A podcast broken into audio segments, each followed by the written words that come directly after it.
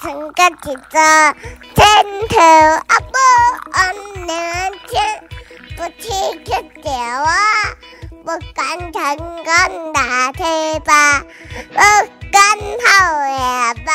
Hello，欢迎来到徐姐姐说书时光，让共读好书成为你我视野开阔与人生态度的滋养。今天呢，一样要帮大家念的是许之妙医师的病逝教养出来的，那也是这本书的最后的一个章节的分享，也是我认为最重要的一个章节——教育及疗愈。那接下来我就先来念书给大家听。华德福教学法是一种整体的教育方法，结合了科学和艺术性。自小学以上各年级每天的课程安排大致如此：早上先进行成圈活动，接着是九十分钟的主课程时间，休息之后是副课程或艺术性的课程时间。这样的安排让许多不了解的人误以为华德福教育不过就是早上进行体制内课程。下午进行才艺课罢了，这是天大的误解啊！华德福教育的每一门课程都是围绕着孩子的发展需求精心交织而成，用来支持各年龄段学生不同的特质和所处的状态，而不只是一个有待完成的项目清单或教学进度。每个孩子接触到的一系列课程主题，都与其认知、情感、身体和精神成长密切相关。而且每一门课程都是对其他课程的必要补充，就像一件紧密编织的连续织物一样，是不可分割的整体。这就是华德福课程的奇迹和智慧。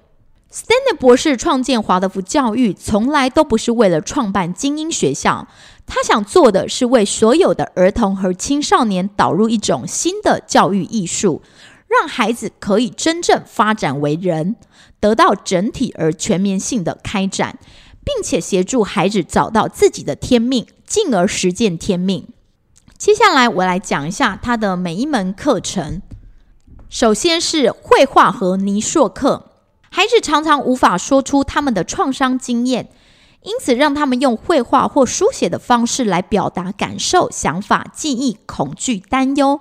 当孩子把自己的经验画在纸上，这些画就像日记一样记录着他们的故事。孩子的画让我们得以深入理解其内心世界及周围环境，而且反映了他们的需求和痛苦。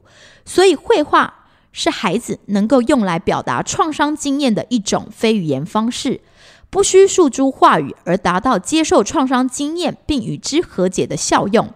湿水彩尤其适合用来疗愈和转化已僵化冻结的创伤。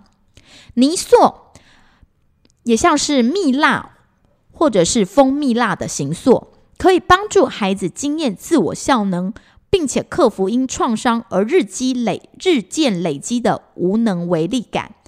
捏塑过程还有助于处理解离的状况，尤其是形塑圆球形状时。能够协助创伤受害者再度找到自己的中心。戏剧课，戏剧是另一种不必直接口说出创伤经验的表达方式。戏剧中假扮或杜撰的部分是一种掩护，对于创伤受害者来说，可以尽情表达自己的想法、感受和恐惧，而无需害怕。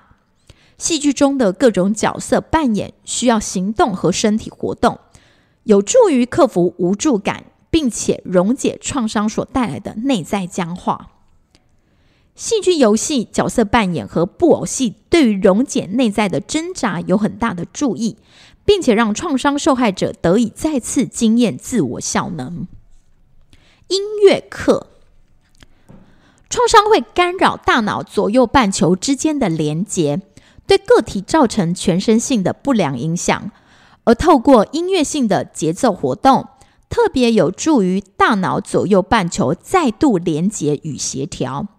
音乐活动还能够帮助孩子揭开他们隐藏的感受，并透过唱歌和弹奏音乐溶解情绪堵塞。所以，音乐活动应成为生活中的一部分，而不只是为了学习某个技能而已。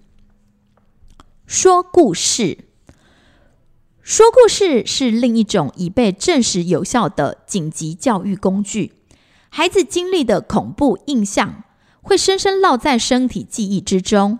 我们必须用滋养的图像来取代那些恐怖经验的印象，而民间故事和童话故事正好可以提供这种治疗性的滋养图像。童话故事里的英雄在完成一项任务或冒险后，内在力量得到成长，变得更坚强。受创伤的孩子听到这些故事，对故事中的英雄认同。会帮助他们溶解自己内在的创伤。手工课，透过双手一同工作，以及过程中不时进行身体水平中线与垂直中线的交叉活动，可以促进大脑左右两个半球之间的神经传递。不但如此，做手工需要聚精会神的专注专注力，还得有毅力支持。加上有序的计划和对细节的关注力，创伤者受到伤害之后，对周遭世界失去兴兴趣，对周遭的人完全丧失信任，因此与外界切断关系。他们寻求复原过程中的一项重要课题，就是重新与周围世界建立连结。而手工传递了一种强而有力的隐含的信息。也就是与环境的相互联系和依赖。从事物质工艺时，需要不断自我修正，这是立即且具体的成果。做手工必须遵循固有法制。所谓的固有法制，就是做手工必须遵循一定的步骤顺序和方法，才能够完成美好的作品，并非想要怎么做就可以随意怎么做。因此，做手工在自然学习的部分里，会有助于孩子的冲动控制、冲动控制和满足感的等待，又密切关乎孩子日后的学业成就。许多现代研究更不断揭开做手工的奇迹和智慧。除了促进大脑发育与周围环境的整合，满足实用主义和提升自尊之外，做手工还有另一个维度的意义。从事专注的创造性活动，如编织、缝纫或纺纱时，会进入一种平静与专注的状态，因而找到内心的祥和和安宁。这是一个很好的减压方式。游戏课、体操课，一般而言，孩子是透过游戏来累积自己的经验。所以，他们的游戏倾向于创造性与展开性，但是创伤会逐渐削弱孩子与生俱来的游戏驱动力，导致有些孩子完全停止游戏玩耍，有些孩子则是在创伤式的游戏中重现尚未化解的创伤经验。创伤式的游戏没有创造性或开展性，就只是犹如一种记忆的回溯，让这些孩子在游戏中。被迫重新制造创伤，这样的游戏无法累积新的生命经验，只是在不断的重演创伤。这时的孩子需要大人的陪伴，鼓励他们去游戏，并且将孩子的创伤，并且将孩子从创伤式的游戏中引导出来，让孩子从事一些运动练习，把身体动起来，是治疗教育的关键活动。任何需要运动身体的活动都可以帮助孩子溶解内在的堵塞。只要身体动起来，就能够带动呼吸和心脏的节律。尤其是具有节奏性的运动，发挥的效果更大。像是步行、跑步、舞蹈、杂耍、踩高跷、荡秋千、摇摇马、跳绳、跳跃、独轮车，都是。就像我们有节奏的轻轻摇晃哭泣的婴儿来安抚他，荡秋千和摇摇马也可以帮助幼儿克服因创伤所引起的运动觉失调。跳绳同样是能够支持创伤疗愈的运动，因为摆荡中的绳子是一种威胁的象征。一旦孩子可以跳进绳子里，就仿佛自己经历了从危机中成功逃脱的经验，而且跳跃动作也有助于减轻恐惧感。自然散步课登山。当我们走路或跑步的时候，步伐速度与脉搏速度会逐渐形成一比一的比例，也就是心跳和步伐同时发生。这种和谐的一致性对孩子来说特别重要。前面已多次谈到，创伤会干扰左右大脑半球之间的连结合作，而仅仅是单纯有节奏的步行就可以为左右大脑功能的。同步性带来非常深远而持续的好处。华德福学校从小学一年级就开始定期登山，最初先走郊区附近的小山或森林步道，中高年级会挑战登百岳。当人们置身绿色的大自然里，血压、心率、肌肉紧张度、压力荷尔蒙的水平都会趋近于正常。愤怒和攻击性降低，情绪状态随之改善。何况，再没有什么比大自然环境更能够刺激右脑，并与之产生共鸣的了。登山不仅是个人意志的考验，也是极佳的团体活动训练，尤其攀登百越。不是队员想停下脚步就可以擅自喊停。若不遵循团体行动，很可能自陷于险境之中。所以，同学之间的互相支援与保护格外重要。围圈活动，华德福学校里的许多活动都让孩子们围成圆圈进行，例如成圈、忧虑思美、舞蹈、低年级的外语课、音乐课。为什么是圆形呢？因为圆的形状对于孩子个体以及他们所形成的团体都具有和谐作用。围成圆圈进行活动，可以促进因创伤而弱化的自我经验。透过自我经验的成长，提升孩子的自尊和自信。这就是 Stanner 博士所说的：当我们感受到一个圆圈的时候，我们就感觉到了自我。幼儿的绘画技巧与他们的心理发展有关。三岁孩子在纸上首次画出圆的形状时，也是他们开始用“我”这个字来称呼自己的时候。他们从此懂得说“我要做，我不要”。他们从一岁多开始胡乱涂鸦，逐渐在三岁左右画出一个封闭的圆形。圆就象征了一个完整的人。圆形可以促进自我觉察、自我经验和自主感，这三者位于意识层次中，并且可能因为创伤经验而受到严重损伤。透过圆圈活动，可以为创伤受害者带来保护及安全的感受，用来对抗退缩和孤立的倾向。在圆圈游戏中，突然转变行进的方向。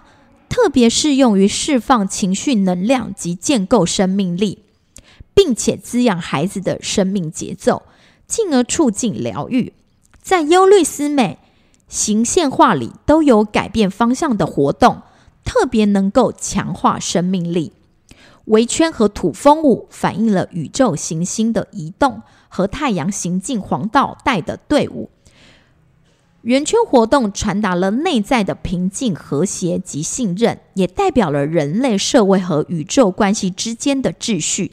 而这些秩序已经遭到创伤破坏，因此围圈活动除了促进自我经验和自我觉察之外，也有助于重建社群成员彼此的支持。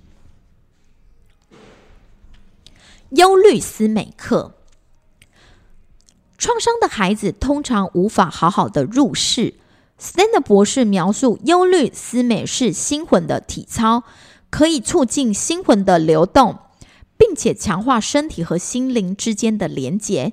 所以，忧虑思美特别适用于协助克服创伤所导致的身体不同层次组成之间的松脱。忧虑思美是可见的语言和表达的姿态。可以融化创伤所造成的冻结状态，并且释放痉挛和阻塞，使孩子的心灵完全进入身体，并且再度主控身体。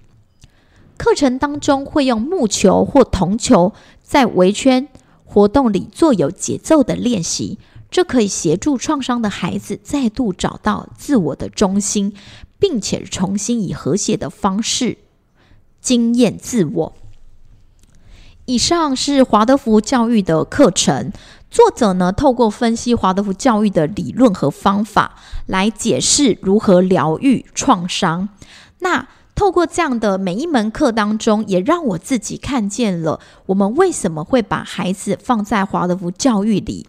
那透过刚才提到的各种课程，像是优律思美、围圈活动、自然散步课、登山、游戏课、体操课、手工课、说故事、音乐课、绘画、泥塑以及戏剧的课程。其实也让我自己更知道这些课程的堆叠以及安排的意义所在。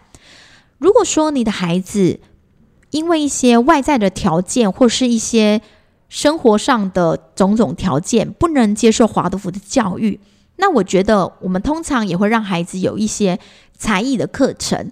才艺的课程有时候并非只是才艺本身的学习，其实透过这本书。